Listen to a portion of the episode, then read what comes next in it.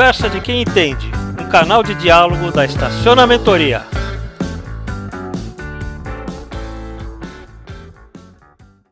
Bom dia a todos, bem-vindos a mais uma podcast da Estacionamentoria Conversa com quem entende. Hoje o nosso convidado vai falar sobre pesquisa de mercado. Todos nós sabemos que pesquisa é um processo de coleta de dados e opiniões para determinar se o seu produto ou serviço está funcionando ou não. A pesquisa é, ela ajuda, inclusive, a orientar a nossa, a nossa forma de trabalhar, melhora a qualidade do atendimento, identifica pontos que a gente pode aproveitar melhor, enfim, tem uma série de utilidades que nós vamos conversar. Para essa, para esse papo, tô, nós estamos convidando o Alexandre Combianchi da AC Pesquisa. Desde já quero agradecer a tua tua boa vontade em vir aqui conversar conosco, Alexandre. Alexandre é o nosso uh, eu posso classificar como o nosso braço de pesquisa aqui da estacionamentoria. Toda vez que a gente tem um trabalho de pesquisa, a gente envolve o, o Alexandre pela sua competência. Então, eu queria agradecer ao Alexandre e abrir os microfones para você poder fazer uma sua uma rápida apresentação sua e a gente começar a poder bater o um papo, Alexandre. Tudo bem? Tudo ótimo, gente. Obrigado pela, pelo convite, pela oportunidade.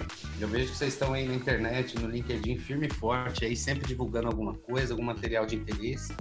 É, eu sigo, curto, tamo, tamo, tamo junto aí. Já tem algum tempo, acho que, que a gente se conhece, né?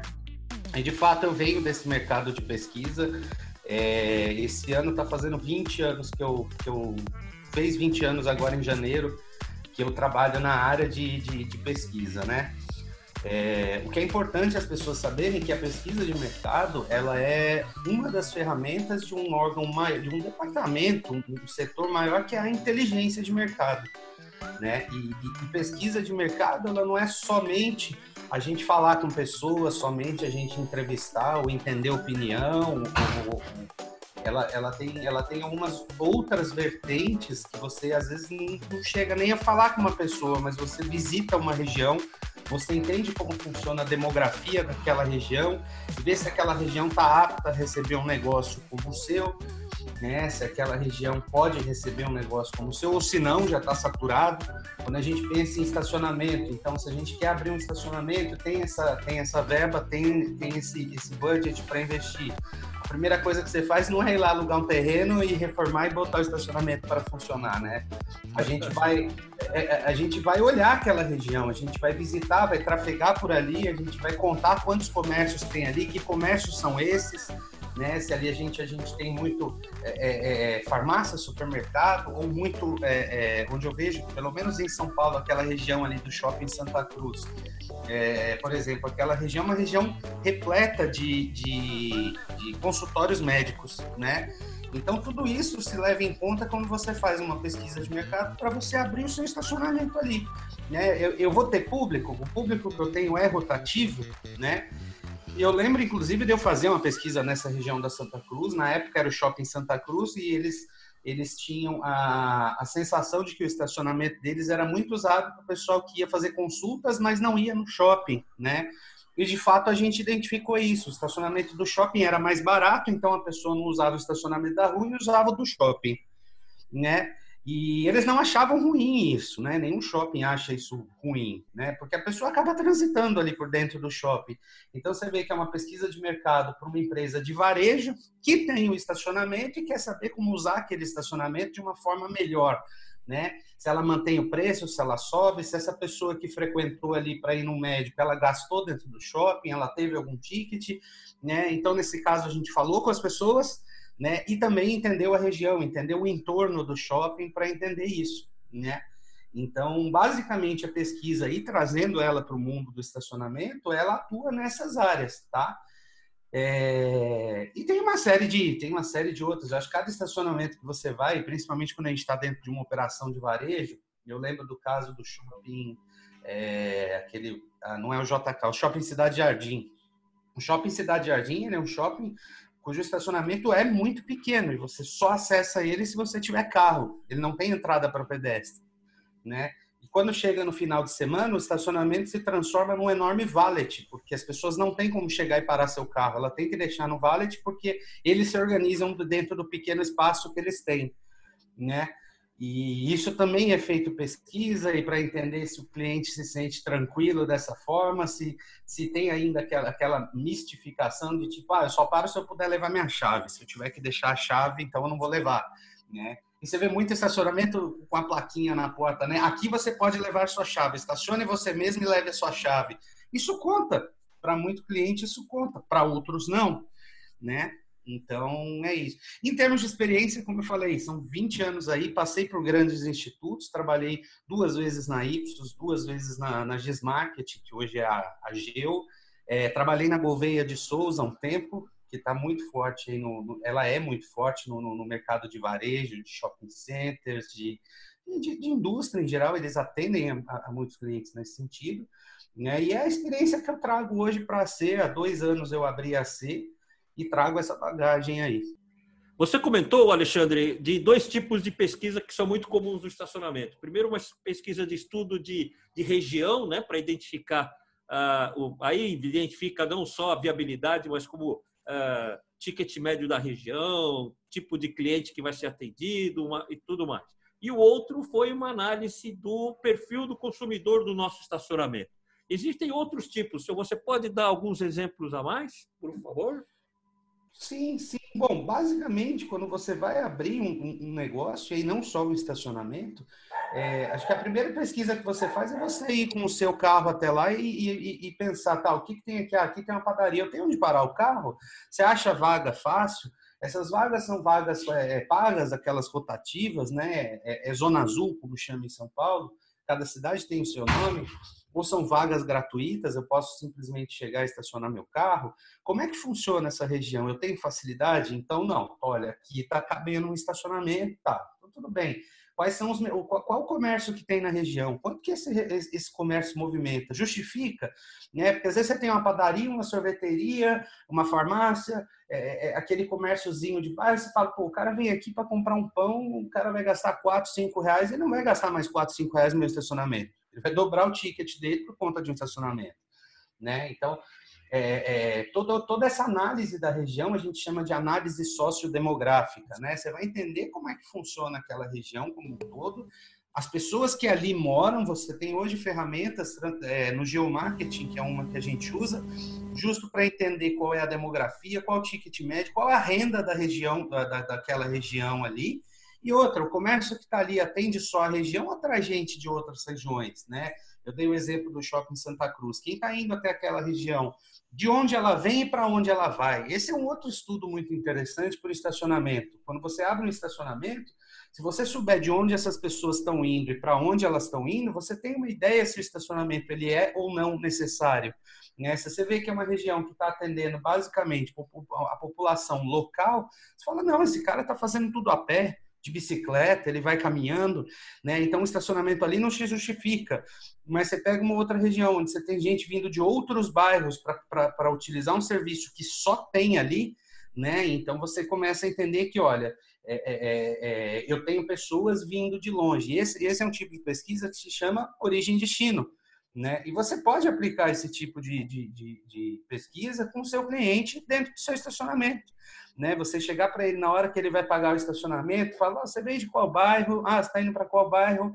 Né? Quer dizer, você tem maneiras de falar com essa pessoa sem, sem fazer uma entrevista formal com essa pessoa, mas você tabular esses dados no final e descobrir, olha, eu estou atendendo pessoas aqui num raio de 20 quilômetros, num raio de 10 quilômetros, num raio de 5, né? Então, essa pesquisa de origem e destino é uma delas. Né? A própria pesquisa de satisfação, eu vou dar um exemplo para vocês. Hoje em dia você vai na droga na Drogazil e acho que na Droga Raia também faz, quando você está no caixa, tem uma caixinha ali do lado, como foi seu atendimento?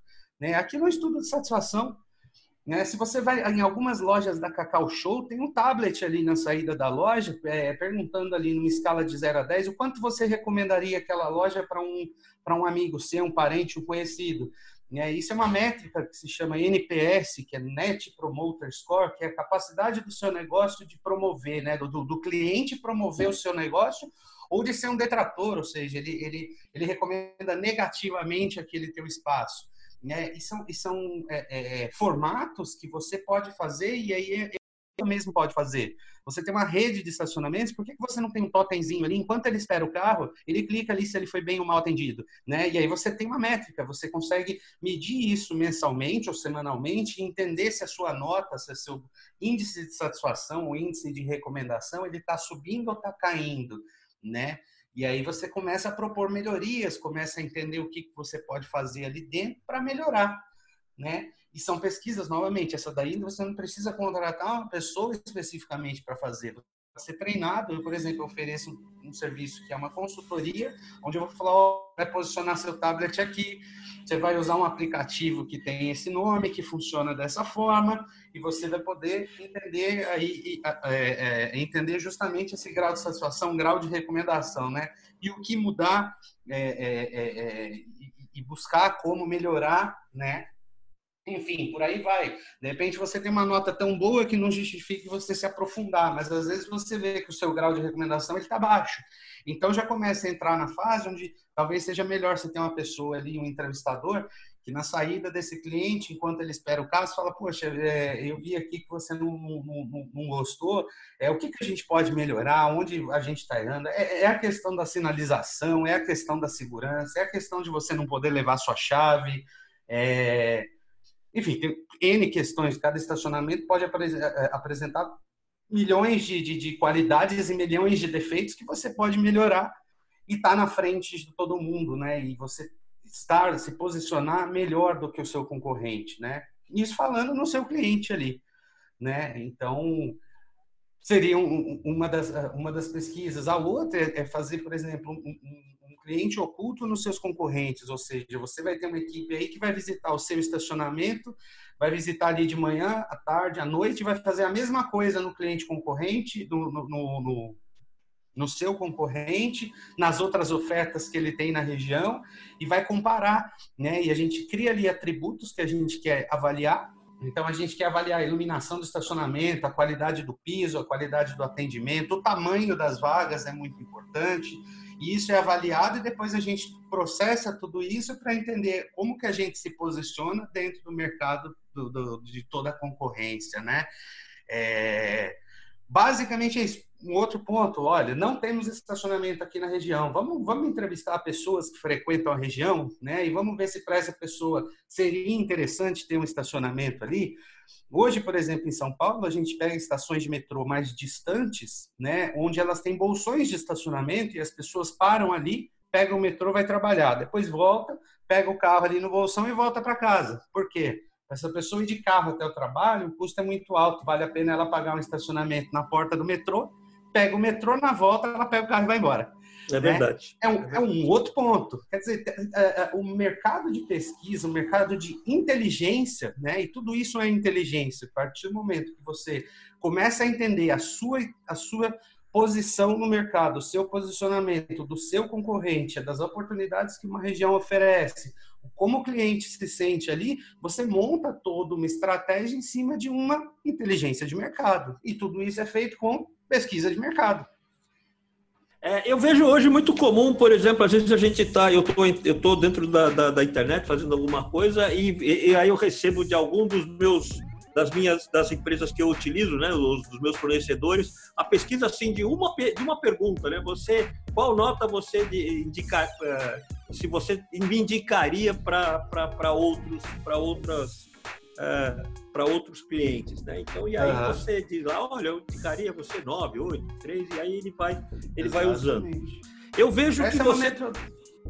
Diga lá. Essa é, uma, essa é uma metodologia muito antiga. Eu, eu me fugi o nome agora de quem inventou e o ano que foi, mas é coisa de, de, da década de 60, da década de 70, é muito antiga, que chama NPS, né? E, e, e, no final você soma pessoas que te deram nota 9 e 10 soma as pessoas que te deram notas de 1 a 6 e subtrai uma da outra. E o interessante é que você esteja sempre acima do zero, ou seja, sempre você tenha notas é, é, é, positivas. Porque mais, é uma mais nota 10 que vai do de... que 1, né? É, é, é, uma nota que ela vai de menos 100 a mais 100, né? O percentual. Na verdade, você faz com um percentual de pessoas que deram a nota X ou Y. Ela, tem, ela vai de menos 100 a mais 100. O ideal é quanto mais próximo do 100 positivo, melhor você tá, né? E a uhum. partir daí você começa a pensar em investimentos para que essa nota suba e você torne-se positivo dentro do seu Net Promoter Score. Legal. Uma, você tem você nesses seus comentários você fala muito do sujeito do, do, do empresário fazer lá sua pesquisa do uh, de fazer uh, em casa. Uh, quais seriam as vantagens? Porque eu, eu, eu, eu mexo um pouco com pesquisa, eu venho da área de marketing, então eu vejo a importância de às vezes você usar um técnico especializado, uma empresa especializada, para você, ter certeza que o que você está perguntando, que a resposta da sua pergunta vai atender a sua necessidade. A gente, às vezes, vê muito essa situação do sujeito fazer uma pesquisa, no final ele descobrir que o que ele queria ele não conseguiu saber. Então, aí eu te perguntaria, quais as vantagens de você utilizar uma empresa especializada para fazer a sua pesquisa? A, a, a pesquisa de mercado, é, como eu falei, a gente pode fazer nós mesmos para qualquer coisa que a gente for fazer. Se eu quiser uhum. comprar um micro-ondas, eu vou fazer uma pesquisa de mercado e ver onde vai ser o melhor lugar para eu comprar, em termos de preço, entrega, segurança, facilidade. Quer dizer, a gente faz isso. Quando a gente está fazendo para o nosso negócio e é, e é algo maior, onde eu vou ter que falar com mais pessoas, o ideal de você ter uma empresa de pesquisa é primeiro, ela vai saber o que perguntar para chegar na resposta do seu problema. Às vezes não é uma pergunta só, às vezes são três, são quatro, são dez. Cruza né? a pergunta para ter certeza que a resposta deu Exato. do cliente. É, ela vai falar, olha, primeiro, vamos entender qual é o perfil do seu consumidor, vamos fazer uma pesquisa em cima desse perfil, né? Então as pessoas falam assim, ah, aqui na minha loja eu tenho, sei lá, 40% homem, 60% mulher, é mais ou menos essa idade, é, é mais ou menos essa renda. Será que é? Então, vamos olhar para entender qual é o perfil do seu consumidor e vamos entrevistar uma base que represente esse perfil, né? Isso, por exemplo, é feito em pesquisa eleitoral. Quando eu vou fazer uma pesquisa de intenção de voto, não adianta eu chegar ali na classe A e perguntar em quem elas vão votar, que a gente vai ter sempre ali aqueles partidos de sempre. Tem que fazer uma pesquisa com base no IBGE e com base em informações onde isso represente a população como um todo. Então, ali eu vou ter classe A, B, C, D, E, as pessoas que vão realmente votar, que tenham título de eleitor, que represente todas as camadas da sociedade em termos de escolaridade, de renda, de região onde mora. Né? Então, você tem uma série de metodologias que garantem que aquele estudo representa a sua realidade. E, às vezes, quando a gente quer fazer por nós mesmos, ah, eu vou fazer uma pesquisa, ah, meu cliente me adora, você não sabe o que você está falando. Eu não sei.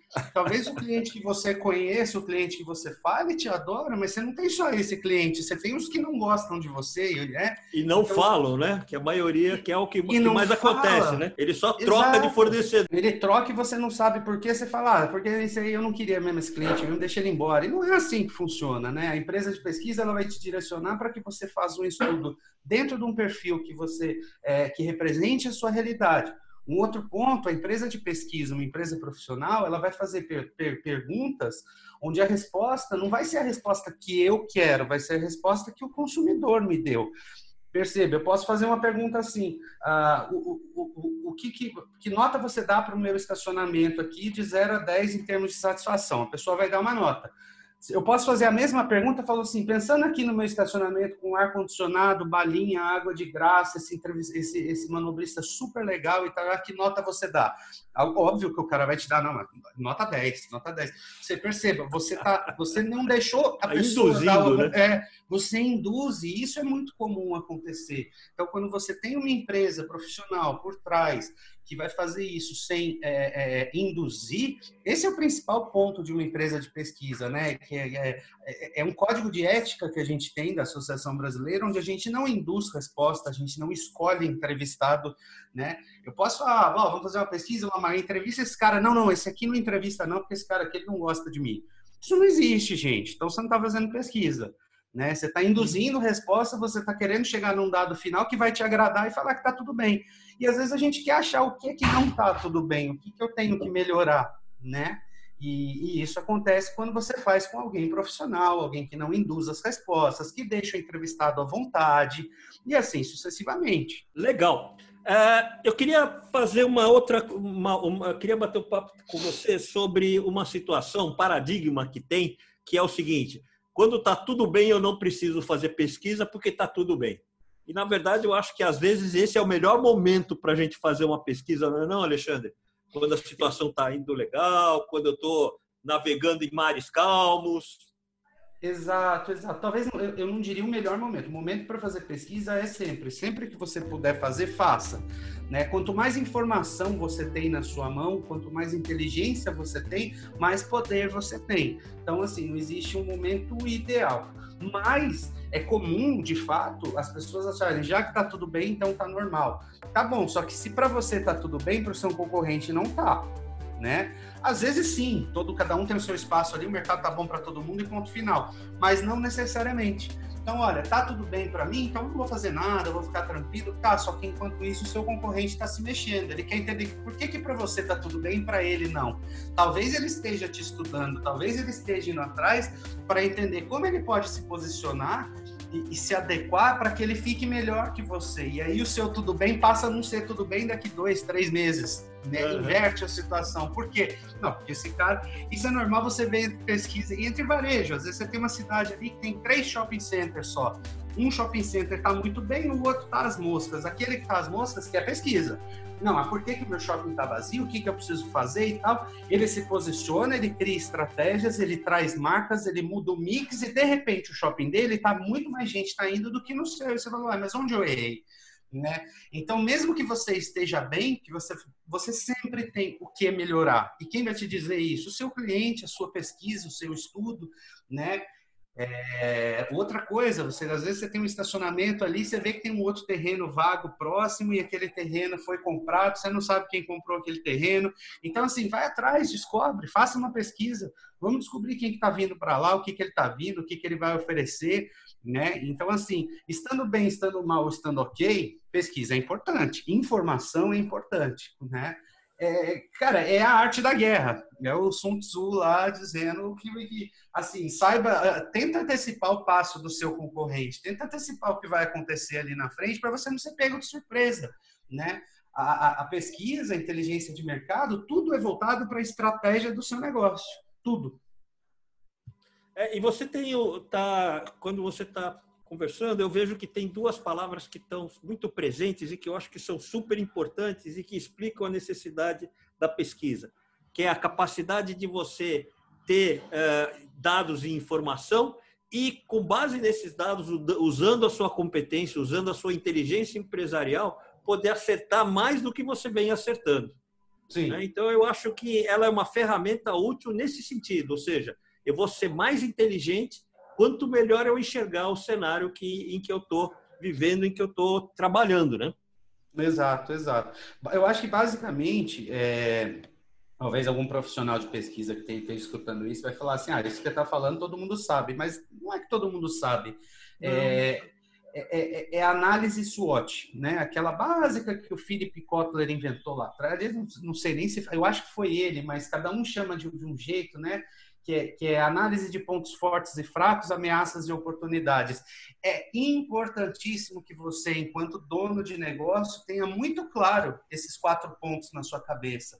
Né? A análise SWOT do seu negócio. O que, que eu tenho de ponto forte? O que, que eu tenho de ponto fraco que eu posso melhorar? O que, que eu tenho de ameaça e onde eu tenho oportunidade para investir, crescer e melhorar? Né? Então, uh, pensando num ponto, num estacionamento tal, o que, que esse ponto tem de forte e fraco? É, o ponto forte dele é que eu tenho um monte de, de, de, de operações aqui em volta onde um estacionamento vai ajudar essas pessoas. O que, que eu tenho ponto fraco? Ah, eu tenho dois concorrentes aqui que já atende a demanda, ou tenho dois que eles têm capacidade de ampliar e isso pode ser um problema para mim. Então, quer dizer, esses aí são os pontos fracos, né? Outra coisa, eu tenho um, um, um, um, trânsito aqui na rua, um formato de trânsito onde privilegia esse ponto tem um estacionamento ou aqui não vai caber um estacionamento, porque por mais que eu tenha um trânsito, é, é, é aqui não cabe, não tem facilidade de acesso. Então, isso tudo entra em ponto forte e fraco que, que eu tenho de ameaça? Ó, eu tenho mais dois terrenos aqui que também podem virar um estacionamento. Isso é uma ameaça para mim, né? O que, que eu tenho de oportunidade? De repente, minha oportunidade, eu sei que nesses dois terrenos aqui tem uma grande empresa varejista, tem um cara que tem um potencial imobiliário para subir um prédio aqui, e isso é uma oportunidade futura. Esse prédio vai ser ou pode ser um prédio de, de, de consultórios médicos, né?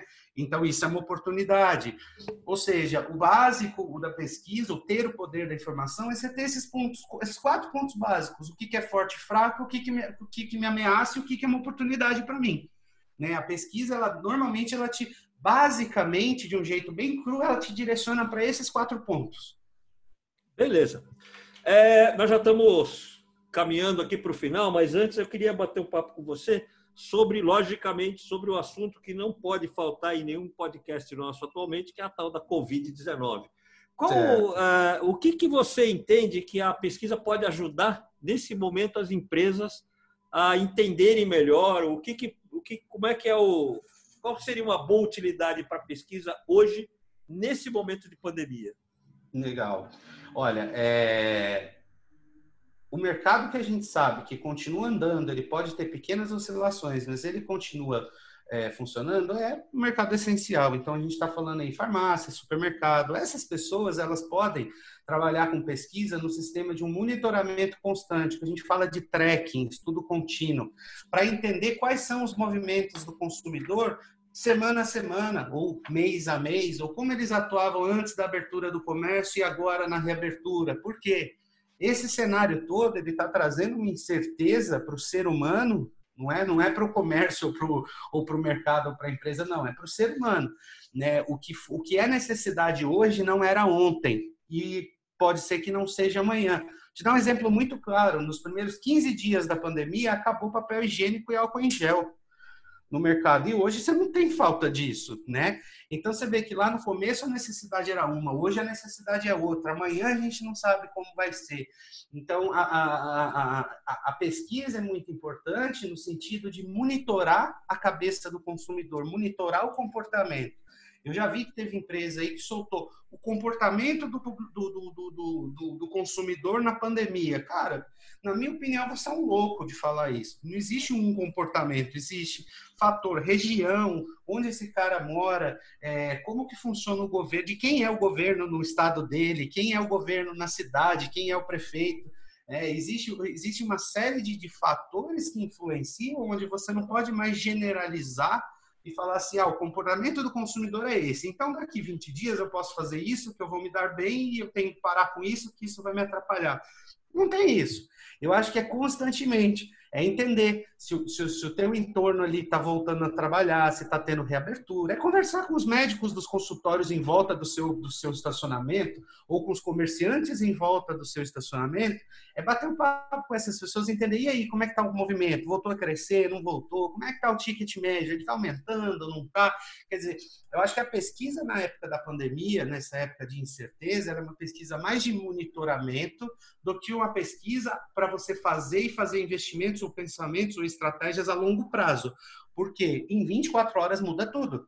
O Trump pode abrir a boca hoje à noite e falar uma coisa e o nosso presidente aqui ouvir e ir para o caminho que ele falou e você fala, putz, mas mudou tudo, acabou, não é mais o que eu estava pensando. Né?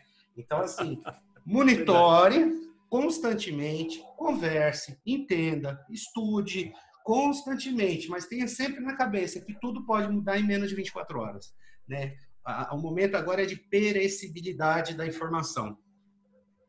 Muito bom, Alexandre. Muito legal. Eu gostaria de fazer uma última pergunta para você comentar um pouquinho. É, WhatsApp é uma boa ferramenta para fazer pesquisa? Ele é, ele tem acesso, né? Então, o WhatsApp hoje, olha, é quase um alienígena quem não tem o WhatsApp, né? É, é, comum você ver quem não tem o WhatsApp, aquela pessoa que tem uma renda muito baixinha, que ainda mal tem um smartphone, um smartphone ou uma pessoa muito idosa ou, ou, que não tenha facilidade, que não consiga usar, mas o WhatsApp ele é uma forma de sim de você chegar nessas pessoas, de trazer, de mandar um link, ela clicar e vir responder uma pesquisa sua. O que é importante as pessoas saberem é que assim, uma pesquisa de mercado, ela não pode ser hiper extensa. Às vezes você tem um monte de dúvidas, não tente colocar todas as suas dúvidas num único, num, único link de pesquisa, porque a pessoa ela clica e ela entra e vê que esse questionário não acaba nunca, ela abandona. Então assim, coisas pontuais, coisas rápidas, né? E mais importante, o WhatsApp, simplesmente pelo WhatsApp, você não sabe o perfil que está ali. Talvez você saiba se é um homem ou uma mulher, né? Mas o que você não, talvez você não saiba é qual a faixa etária ele está. Então a gente você tem uma pessoa ali de 18 a 24, ou você tem uma pessoa de 24 a 35 e por aí vai, né? São as faixas diferentes. Você não sabe a renda daquela pessoa.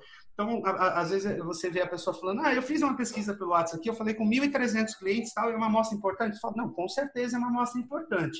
Mas esses 1.300 que você falou representa o seu todo? Né, a, a, todo mundo que você falou que tinha disponibilidade para te responder uma pesquisa tem todas as faixas etárias, tem todos os gêneros, tem todas a, as classes sociais que você atende. Quer dizer, é, o WhatsApp é uma forma de você chegar nas pessoas muito fácil, mas você tem que tomar cuidado para ver se você realmente está chegando em todo mundo que te interessa, né? Não é simplesmente de novo. Não é porque eu fiz mil entrevistas que eu tenho a resposta se eu não falei com mil pessoas que representam a minha realidade, eu não tenho mil respostas, talvez eu tenha só 100.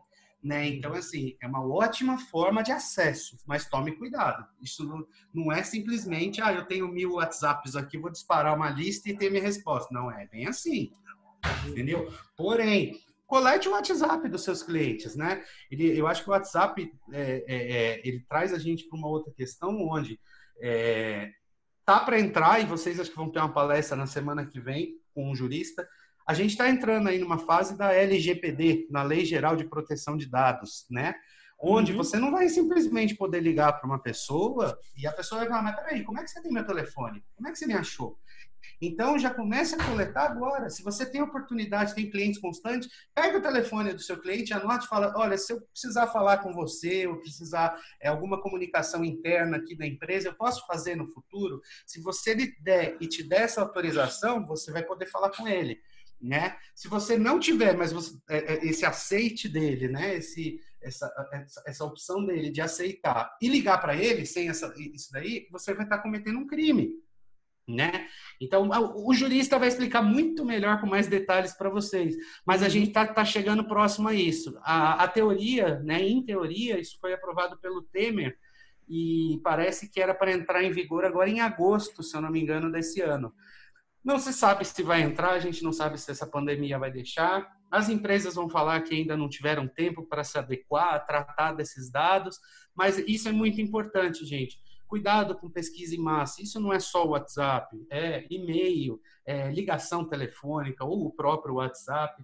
Cara, como é que você tem o contato daquela pessoa? Comece a se preocupar com isso. Tem o aceite dele, tem a autorização dele para você entrar em contato com ele. Você vai estar se garantindo lá na frente.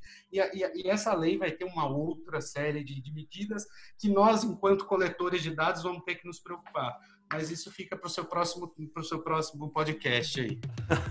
Muito bom, Alexandre. Nós estamos já chegando no finalzinho, então eu queria primeiro agradecer de novo a tua a tua disposição de vir conversar, de trazer esse assunto. Uh, eu acho que é uma a pesquisa hoje já tem o seu uh, o seu espaço né, na, na, na vida da, das empresas, mas ela pode ser mais, bem mais aproveitada, muito mais ampliada, como você mostrou para nós. Então, eu queria agradecer a tua presença e deixar aqui uh, o, o espaço para você fazer a sua finalização. E me diga como é que eu acesso, uh, como é que eu chego em, em você, quais, são os seus. quais são as formas de eu poder conversar mais detalhadamente com você sobre pesquisa? Bom, pessoal, primeiro eu que agradeço, é sempre um prazer. Sempre que vocês precisarem, quiser conversar, a gente conversa. É... Como eu falei, a C Pesquisa ela vem de 2018 oficialmente, né? Mas eu, eu o Alexandre, fundador da C, eu venho do mundo de pesquisa desde 2001, né? Então, tem aí bastante experiência, bastante bagagem, né? É, tem muito que a gente pode conversar. Para me achar, basicamente, a ser pesquisa no singular.com.br, né? Tem aí o, o, o, o LinkedIn Ai, da C Pesquisa, você me acha o Alexandre Cobianchi ali no, no, no LinkedIn. E se quiser mandar um WhatsApp, pode mandar. O meu WhatsApp fala o WhatsApp aqui ou é melhor não? Pô, pode falar. Pô, se você, então, todo é. mundo que está ouvindo o podcast vai ouvir e vai registrar. Mas aí eu acho que é uma coisa boa, né? Ah, sim. Bom, então ó, o meu WhatsApp é 11, né? O DDD 97666 1180. Tá ok. Muito obrigado. Bom, pessoal. Eu que agradeço. Tá? É, bom vocês terem nos acompanhado. Continuamos fazendo pelo menos duas, dois podcasts por semana e uma live, com o objetivo sempre de uh, alimentar com mais informação, assim como o Alexandre falou, e melhorando e ampliando a nossa, a nossa inteligência empresarial. Esse é o nosso objetivo nesses, nesse esforço que a gente está tá fazendo. Então, muito obrigado a todos e até o próximo podcast.